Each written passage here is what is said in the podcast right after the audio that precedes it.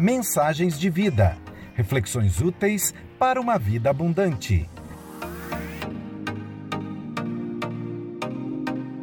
A Revolta de Jonas, baseada no livro do profeta Jonas, pelo pastor Fabiano Pereira. Eu quero partilhar com vocês hoje um pouco da história de Jonas, o profeta Jonas, né?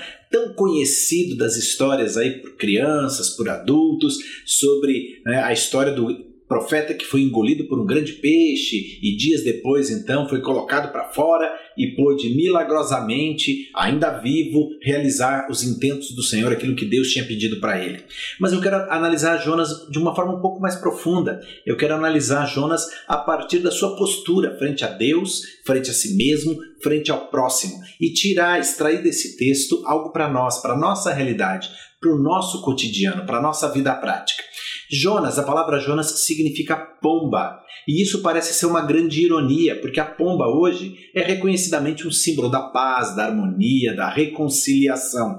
A gente vê a presença desse animal de forma simbólica em diversos eventos esportivos, artísticos, grandes passeatas, sempre simbolizando a paz, a reconciliação. Mas Jonas, apesar de ter esse nome, era alguém de uma postura totalmente diferente, um temperamento muito diferente. Ele aparece um cara Uh, extremamente agressivo, muito mais parecido com um gavião do que propriamente parecido com uma pomba. Um cara que nunca estava bem com ninguém, um cara que parece que está em conflito o tempo todo com o próximo, consigo mesmo e até com o próprio Deus. Ele recebe, como nós vemos no seu livro, né, do livro do profeta Jonas, uma incumbência de falar ao povo de Nínive, proclamar o arrependimento para livrar aquele povo da mão pesada do Senhor. E ele, contrariado, faz o, caminho contrário. Por que isso? Nínive era a capital do Império Assírio. O Império Assírio era o maior império econômico, militar e político da sua época, e por isso era uma grande ameaça para os povos de Israel e de Judá, o Reino do Norte e o Reino do Sul, naquela época divididos e por conta disso também muito fragilizados. Então, a imagem dos assírios é era uma imagem de ameaça. Era um povo extremamente idólatra, um povo extremamente extremamente promíscuo, né, que não tinha nada, ligação nenhuma com os valores de Deus, com os valores que Deus havia proposto para o seu povo, representado ali pelos povos do norte e pelo povo do sul, de Israel e de Judá. Por isso, ele tinha grande ressentimento e o desejo no coração de Jonas, como nós vamos ver muito claramente no seu livro, era que Deus viesse e exterminasse com o povo assírio, incluindo, claro, o povo da sua maior cidade, da sua capital, Nínive.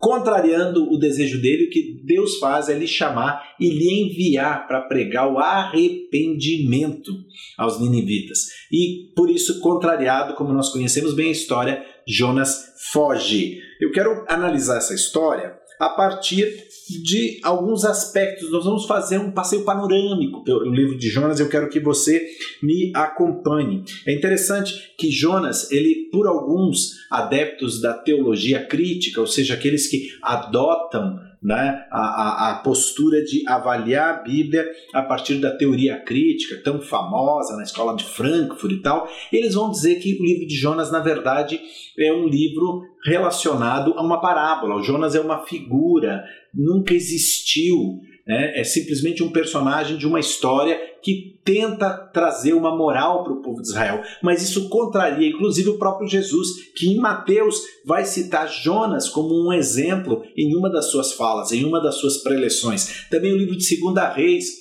capítulo 14, vai trazer ali a narração de um período da história dos reinos do norte e do sul relacionados aos acontecimentos né, contemporâneos à carta de Jonas, ao livro de Jonatas, não à carta, desculpa, ao livro de Jonatas do profeta, dando veracidade ao fato de que Jonas não só existiu, como vivenciou a história relatada no seu livro. Mas nós vamos começar nos primeiros quatro versículos, capítulo 1, versículos 1 a 4, diz assim a palavra do Senhor, acompanhe comigo. A palavra do Senhor veio a Jonas, filho de Amitai, com esta ordem: Vá depressa à grande cidade de Nínive e pregue contra ela, porque a sua maldade subiu até a minha presença. Mas Jonas fugiu da presença do Senhor, dirigindo-se para Tarsis, desceu à cidade de Jope, onde encontrou um navio que se destinava àquele porto. Depois de pagar a passagem, embarcou para Tarsis para fugir do Senhor. O Senhor, porém, fez soprar um vento forte, uh, uh, vento sobre o mar, e caiu uma tempestade tão violenta que o barco ameaçava arrebentar-se.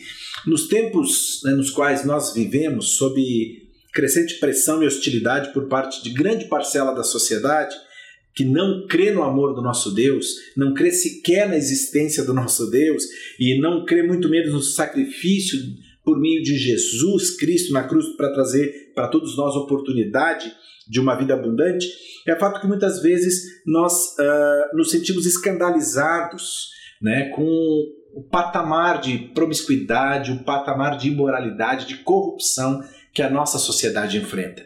E é comum como humanos, que muitas vezes o desejo do nosso coração seja que o Senhor mande fogo do céu e que a sua ira né, vem e destrui e dizime todos aqueles que zombam do nome dele, todos aqueles que povoam as redes sociais com deboche, com ataques, com infâmia contra o Senhor e contra o seu povo. Né? Mas nós somos chamados para sermos mensageiros de boas novas, apesar de tudo isso mesmo sendo muitas vezes motivo de chacota, mesmo sendo muitas vezes motivo, né, ou vítimas de pressão para negligenciar nossa fé, para negligenciar o que somos, o que cremos, nós somos convidados hoje para sermos mensageiros de boas novas. E não fazemos escolha, não decidimos para quem. Né? Porque o nosso julgamento é falho. Como pastor, uma coisa que eu tenho aprendido é que efetivamente Aquele ditado que diz que quem vê cara não vê coração é fato. Muitas vezes nós classificamos através de uma leitura muito superficial quem são aqueles ou aquelas que merecem ouvir do, do, amor de Jesus e quem são aqueles e aquelas que não vale a pena, a quem não vale a pena pregar. Gente, isso é um grande engano é um grande engano. Primeiro, porque quem faz a obra é o Espírito Santo de Deus. É Ele que realiza a obra de convencimento no coração do pecador. Não somos nós. A nossa função é testemunhar, é pregar, é manifestar o amor. Segundo, porque os nossos olhos e o nosso coração, eles são enganosos. A nossa leitura é muito equivocada, muito superficial, muito baseada na aparência, mas o Senhor vê o coração das pessoas. Ele sabe muito bem quem está pronto a receber essa mensagem. Cabe a nós espalhar essa mensagem, cabe a nós disseminar essa mensagem. Todos os cantos, a todas as gentes, na perspectiva de que o Senhor é fiel para fazer o restante. Jonas, ele classificava as pessoas.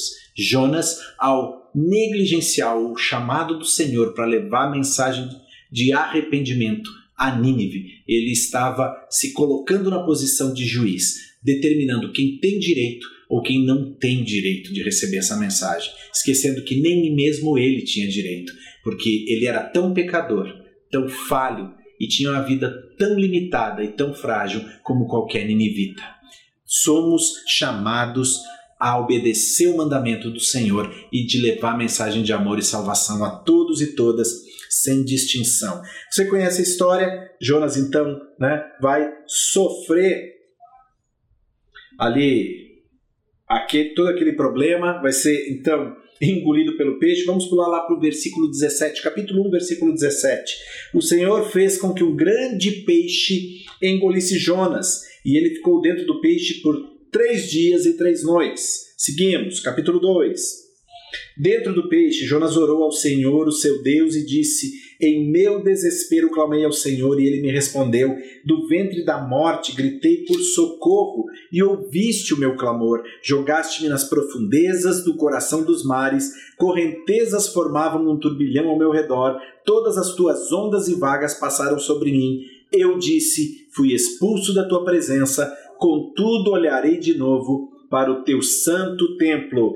Vamos lá ao versículo 7, capítulo 2, versículo 7. Quando a minha vida já se apagava, eu me lembrei de ti, Senhor, e a minha oração subiu a ti, ao teu santo templo. Aqueles que acreditam em ídolos inúteis desprezam a misericórdia, mas eu, com um cântico de gratidão, oferecerei sacrifício a ti. O que eu prometi, cumprirei totalmente. A salvação vem do Senhor, e o Senhor deu ordens. Então, fechando a oração, versículo 10: O Senhor deu ordens ao peixe e ele vomitou Jonas em terra firme.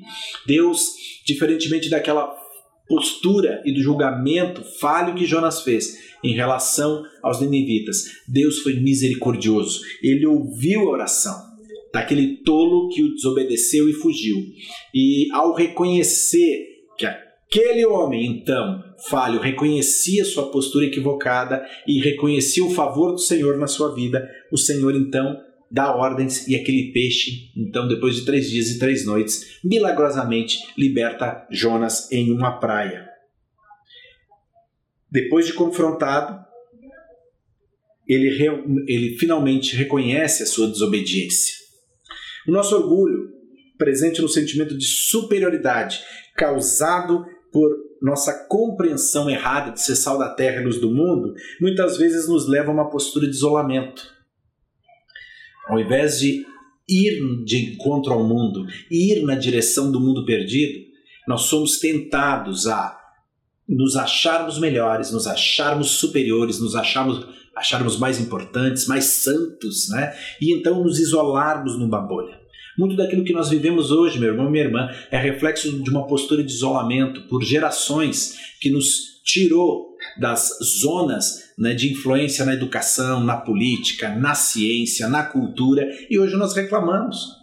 Hoje nós ficamos indignados, hoje nós protestamos, hoje nós às vezes até ofendemos, mas fomos nós que optamos em tirar o pé, em nos ausentarmos, porque nós nos achamos acima, mais importantes, mais especiais, e então nos isolamos nas nossas né, nos nossos guetos, nos nos, nas nossas bolhas e assim demos as costas ao mundo perdido. Só que não foi para isso que nós fomos chamados. Outra causa muito frequente é a covardia. Quando não é a arrogância, é a covardia, é a vergonha, é o medo, né? É, do que de como as pessoas vão reagir, de como as pessoas vão opinar sobre a minha pessoa quando descobrirem naquilo que eu creio ou no que eu creio. So, muitas vezes estamos mais preocupados com o que os outros pensam de nós do que aquilo que o Senhor pensa de nós, aquilo que Deus pensa de nós. Em suma, nos tornamos escravos da opinião dos outros. Contudo, ao sermos confrontados por Deus sobre a nossa desobediência para com a vontade expressa dele para nós, nós somos apresentados à nossa humanidade, nós somos apresentados à nossa fragilidade de vida, nós somos apresentados à nossa fragilidade de caráter. Nós descobrimos quão falhos e quão frágeis nós somos e por isso o quanto nós dependemos dele e o quanto nós dependemos da misericórdia dele para continuar vivendo. Foi isso que Jonas descobriu aqui. Foi isso que a oração dele expressa. E o Senhor ouviu a sua oração, ouviu o seu clamor e o livrou. Aí no capítulo 10, nos versículos de 1 a 10, nós vamos ver a história de que o Jonas, então, finalmente, depois dessa experiência, ele vai a Nínive, ele vai a Nínive, prega o arrependimento, né? E o povo de Nínive se arrepende em massa, inclusive governantes, né? Gente importante se veste de pano de saco, joga cinza sobre a cabeça, manifesta arrependimento sincero.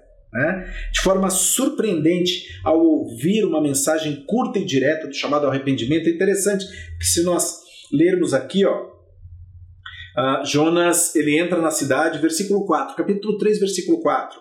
Jonas entrou na cidade e percorreu durante um dia, um dia, proclamando: Daqui a 40 dias Nínive será destruída. Só isso. Só isso. Em hebraico são cinco palavras, cinco palavrinhas. Não havia uma grande tese exegética, não havia uma grande construção hermenêutica, um discurso bem elaborado ao padrão da época, grandes argumentos.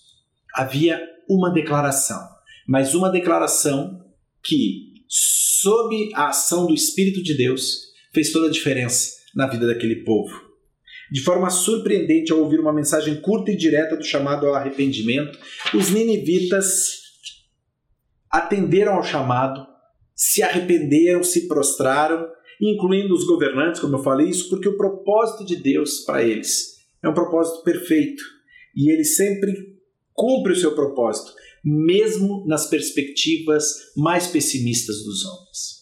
Quantos quantos testemunhos nós já ouvimos durante a nossa caminhada cristã, de gente que viu Deus agir no improvável, que, de gente que viu Deus agir no, da forma mais sobrenatural, mais fora de contexto, mais fora talvez ali de, de, de lógica. Mas Deus agiu. Porque Ele não se baseia pela nossa lógica. E glória a Deus por isso. Ele não se baseia pela nossa perspectiva. Ele não se baseia pelos nossos índices de sucesso, de potencial fracasso. Ele é Deus. E para Ele não há índice. Para Ele não há, não há impossíveis. Aquele povo idólatra, sanguinário, corrupto, lascivo, pecaminoso, ouviu a mensagem de uma frase, proclamada por um único dia, e se abriu para a possibilidade de salvação. Eu não sei quanto a você, mas eu constantemente sou surpreendido por Deus nessa caminhada. Sou mesmo. Vocês nos surpreendem, a igreja em Araras nos surpreende. Somos agradavelmente surpreendidos por Deus através da vida de vocês. Mas em muitos outros aspectos, Deus nos surpreende. Nas pequenas vitórias, nas pequenas e surpreendentes realizações dele no dia a dia, na vida cotidiana. Como ele recruta, como ele capacita e como ele usa poderosamente pessoas que eu jamais imaginaria que ele poderia usar. Porque era gente que não se enquadrava no nosso padrão de capacidade gente que não se enquadrava no padrão humano de, de grandes preletores, grandes pregadores, grandes oradores, gente que não se enquadrava em diversos padrões que nós estabelecemos, mas gente amada por Deus e comissionada por Ele. Deus é perfeito e supremo, move através do seu espírito, toca os corações e faz com que a mensagem encontre lugar nos corações e nas mentes, gerando salvação. Basta nós abrirmos a boca, basta falarmos, basta acreditarmos naquilo que ele põe na nossa boca. Mas você acha que Jonas se alegrou com isso? Se nós continuarmos, capítulo 4, é interessante a reação de Jonas. Versículo 14, 4, 14. Veja o que diz a palavra. Desculpa, 4, de 1 a 4, perdão capítulo 4, versículos de 1 a 4. Jonas, porém, ficou profundamente descontente com isso e enfureceu-se. Orou ao Senhor: Senhor, não foi isso que eu disse quando ainda estava em casa? Foi por isso que me apressei em fugir para Tarsis. Eu sabia que tu és Deus misericordioso e compassivo, muito paciente, cheio de amor e, pro... e que prometes castigar, mas depois te arrependes. Agora, Senhor, tira a minha vida, eu imploro, porque para mim é melhor morrer do que viver. O Senhor respondeu: Você tem alguma razão para estar com essa fúria? Jonas defina, definitivamente era um de coração pesado. Ele foi alcançado pela misericórdia de Deus, ele sofreu um livramento sobrenatural de Deus, ele entendeu a mensagem, o propósito por trás de toda a situação que ele passou ali, né, naquele naufrágio, naquela situação na barriga do peixe durante três dias. Ele sabia que não era por acaso. Tanto que ele orou, reconhecendo a fragilidade dele, reconhecendo a dependência do Senhor. E ainda assim, depois que Deus efetivamente realiza a sua vontade através da vida de Jonas, ele, indignado, diz: Eu sabia, é por isso que eu fugi, porque esse povo ia aceitar a tua palavra, afinal, se tu tinha mandado algum propósito, tinha. E aí, por, por conta do arrependimento deles, o Senhor não vai mais destruí-los. E aí Deus disse: Jonas, eu não estou entendendo qual é o motivo da tua revolta. Ele estava cheio de si, cheio de rancor, cheio de desejo de vingança, de um sentimento de sectarismo que o impedia de atender de bom grado a orientação de Deus. Ele não era ensinável. Jonas não era alguém ensinável. E, ser ensinável, meu irmão, minha irmã, é um fator fundamental para nos tornarmos discípulos e discípulas do Senhor.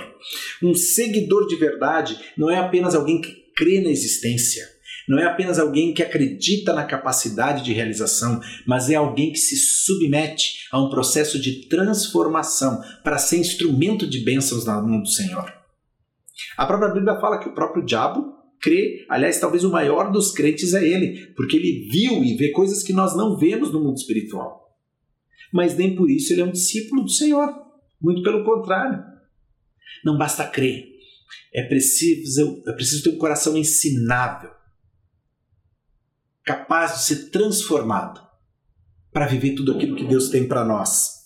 Por quantas décadas eu fui assim como Jonas? Eu olho para trás e vejo quanto a minha religiosidade, eu vejo quanto esse sentimento religioso impregnado né, por um sentimento de soberba, de superioridade, de conhecimento acima da média, de experiência de vida me levava a resistir aos ensinamentos do próprio Deus através de gente que ele colocou na minha vida. Muitas coisas eu fiz em nome dele, mas na verdade uma parte considerável delas eu fiz na perspectiva de promover o meu nome ou para atender a minha vontade, coisas que me agradavam e muitas vezes usando o nome dele. Não era movido por amor e compaixão pelo próximo, era movido pelo desejo, às vezes até sincero, sim, de realizar a vontade dele na minha vida. E o mais engraçado de tudo é que Deus é tão misericordioso que muitas vezes ele fez grandes coisas a despeito da minha motivação e da minha postura tão irregular por trás disso tudo. Mas era porque ele amava as pessoas e ele tinha misericórdia pelas pessoas. E mesmo muitas vezes eu não sendo o instrumento ideal nas mãos dele, ele fazia por amor às pessoas. Desde que eu aprendi que nós precisamos ser ensináveis, eu acho que eu nunca mais me privei de aprender com qualquer pessoa. É muito engraçado porque desde muito novo eu sempre fui muito sociável. Eu gosto de fazer amizades, eu tenho facilidade. Sempre foi assim no ambiente escolar, nas minhas atividades profissionais. Eu sempre me enturmei e eu sempre gostei dessa troca com as pessoas. Mas me faltava a compreensão sincera de que eu poderia aprender muito com todo mundo, fosse religioso como eu ou não. Porque nos seus mistérios Deus usa qualquer um, e a Bíblia é recheada de histórias de gente que foi usada por Deus de forma poderosa, inclusive para eh, ensinar grandes lições para o seu povo, para aqueles que afirmavam lhe temer, afirmavam lhe amar, afirmavam guardar a vontade do Senhor, a palavra dele. Deus coloca pessoas na nossa vida para ser instrumentos de bênção, de aprendizado, de crescimento. Nós precisamos ter humildade. Nós precisamos ter humildade para reconhecer, guiados pelo Espírito, aquilo que vem do Senhor e não deixar passar as oportunidades de aprender. O cristão é o cristão que está firme no Senhor, o cristão que está em comunhão permanente com Ele, é o cristão que se debruça sobre a palavra com dedicação, que desenvolve sensibilidade à voz de Deus, o cristão que percebe a voz dele em tudo que está à sua volta, a presença de Deus nos pequenos detalhes e nuances da vida. Esse é o discípulo, essa é a discípula. Quem vive em intensa intimidade com Ele e por isso consegue reconhecer a voz dele no outro e na outra e aprender as lições que o Senhor traz para nós através de uma pregação, sim, mas muitas vezes através de uma conversa, muitas vezes através de um bate-papo, através de uma música, às vezes através da própria natureza, da criação dele. Versículos 9 a 11, nós vamos ter um desfecho surpreendente. Capítulo 4, versículos 9 a 11. Mas Deus disse a Jonas: Você tem alguma razão para estar tão furioso por causa da planta? Respondeu ele: Sim, tenho, estou furioso ao ponto de querer morrer. Mas o Senhor lhe disse: Você tem pena dessa planta, embora não a tenha podado, nem a tenha feito crescer. Ela nasceu numa noite e numa noite morreu. Contudo, Nínive tem mais de 120 mil pessoas que não sabem nem distinguir da mão direita da mão esquerda, além de muitos rebanhos. Não deveria eu ter pena dessa grande cidade? O que aconteceu? Uh, você continuar lendo o capítulo 4, ali antes dessa passagem, você vai ver que Jonas saiu de Nínive revoltado porque por causa do arrependimento, da mudança da história, ele construiu um abrigo do lado de fora da cidade, se sentou à sombra para ver o que acontecia com a cidade. Ele ainda estava na expectativa de que Deus mandasse fogo. Sentou para ficar na expectativa para ver os outros se ferrarem, como a gente diz aí no jargão, né? Ele queria mesmo era ver a turma arder. E ele ficou na expectativa. Aí Deus fez crescer uma planta sobre Jonas para dar uma sombra na cabeça, livrar ele do calor. Só que essa planta, na madrugada do dia seguinte, já amanheceu morta. Ele ficou mais brabo ainda e disse que ia morrer. E aí Deus, na sua sabedoria, usa a vida curta e a morte dessa planta para ensinar mais uma vez a Jonas. Ele diz: Jonas, você está bravo por causa de uma planta que não foi você que plantou, não foi você que cuidou, que regou para dar crescimento e porque ela morreu. E você acha então que eu, né? Eu deveria então ter destruído mais de 120 mil vidas, além de todos os rebanhos, minha criação. Postura de Jonas. Mais uma vez é confrontada pelo Senhor. Ele recebe ali uma constrangedora lição de misericórdia. O Deus que ama Jonas e que poupou a vida dele é o mesmo Deus que nos ama, que tem propósitos para cumprir em nós e através de nós.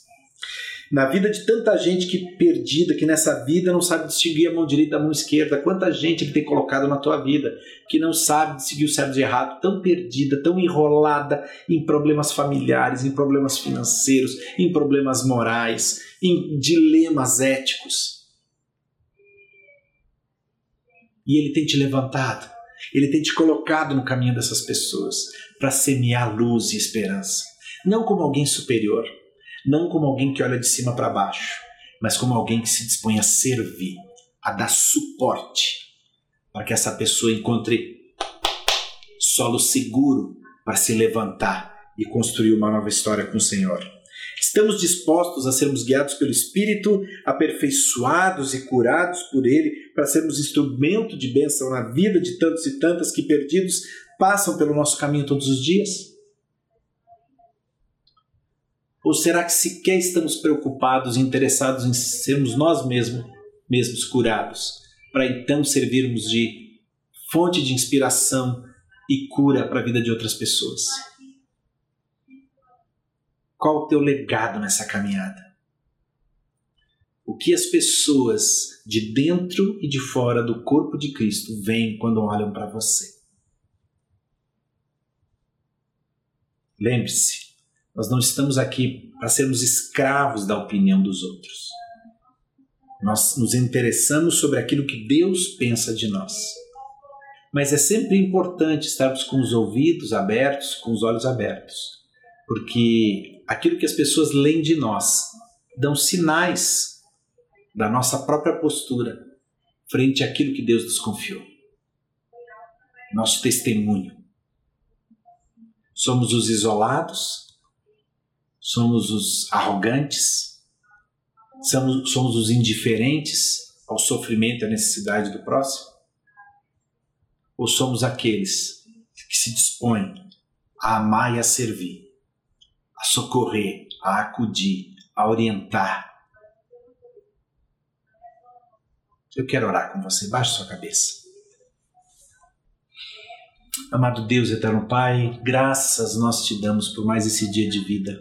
Chegamos ao final de mais uma semana, guardados e providos pelo Senhor. Talvez nem tudo tenha saído como planejamos, talvez nem tudo, Pai, tenha ocorrido como sonhamos no começo da semana passada. Mas é fato inconteste, Pai, que nós estamos aqui vivos, saudáveis, alimentados pela tua misericórdia e graça, porque a nossa vida é frágil e nós não podemos acrescentar um minuto sequer à nossa vida frágil se não for pela tua misericórdia e graça. Então nós te agradecemos pelo privilégio de poder começar mais uma semana vivos. Pai, que seja uma semana cheia de significado, seja uma semana onde o nosso legado seja construído, seja uma semana de obediência, uma semana de Pai, sensibilidade à voz do teu Espírito. Uma semana de entrega, uma semana de renúncia, uma semana de serviço, uma semana de manifestação do teu amor àqueles e aquelas que o Senhor colocar no nosso caminho. Pai, tira de nós todo e qualquer espírito de revolta, todo e qualquer espírito, Pai, de arrogância, todo e qualquer espírito de indiferença. Nós queremos, Pai, viver a tua vontade para nós. Muda o nosso coração transforma o nosso caráter e usa-nos para a glória do teu nome, Pai. É isso que eu te peço, grato, em nome de Jesus. Amém. Mensagens de vida. Reflexões úteis para uma vida abundante. Uma produção da Igreja Metodista em Araras, São Paulo, Brasil. Siga nossos perfis nas redes sociais. Nós estamos no Instagram, Facebook e YouTube.